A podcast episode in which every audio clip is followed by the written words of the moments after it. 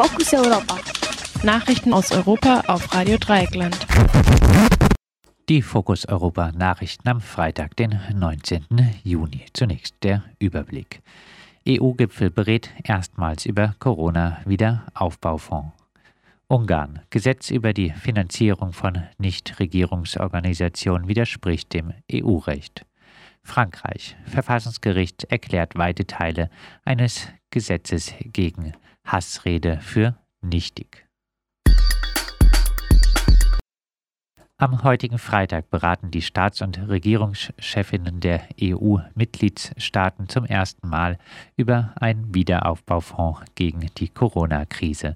Der Vorschlag der Europäischen Kommission unter dem Namen Next Generation EU sieht einen Fonds in Höhe von mehr als 700 Milliarden Euro vor.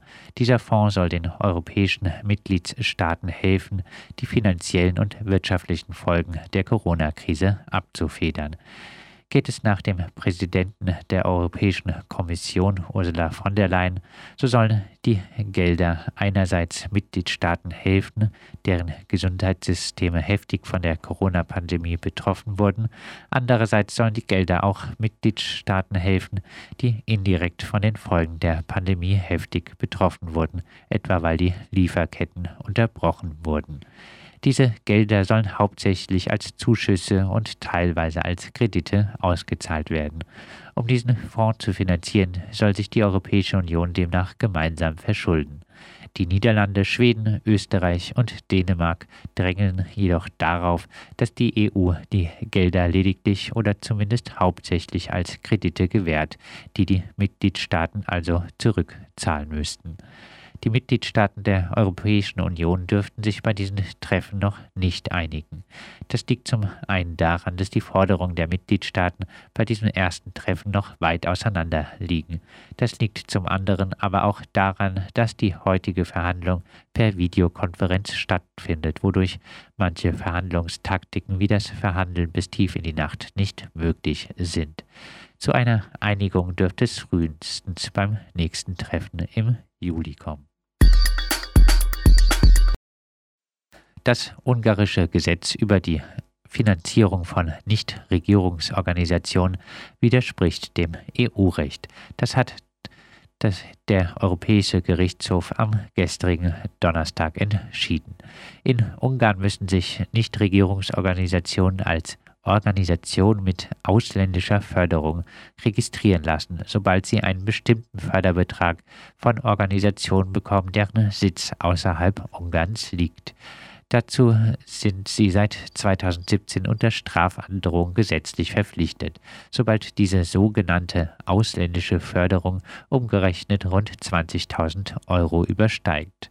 Neben der Registrierung müssen sich die entsprechenden Nichtregierungsorganisationen auch selbst als Organisation mit ausländischer Förderung brandmarken, und zwar auf ihren Webseiten und in allen Veröffentlichungen. Die Beschränkungen in diesem Gesetz seien diskriminierend und ungerechtfertigt, so der Europäische Gerichtshof. Sie würden den freien Kapitalverkehr begrenzen, indem sie zwischen inländischen und grenzüberschreitenden Geldflüssen unterscheiden. Das Gesetz erschwere gleichzeitig den Betrieb von Vereinen und schränke damit die Vereins Vereinigungsfreiheit ein. Es schaffe außerdem ein Misstrauensklima gegen die betreffenden Nichtregierungsorganisationen und Stiftungen und könne Förderinnen davon abhalten, an sie zu spenden.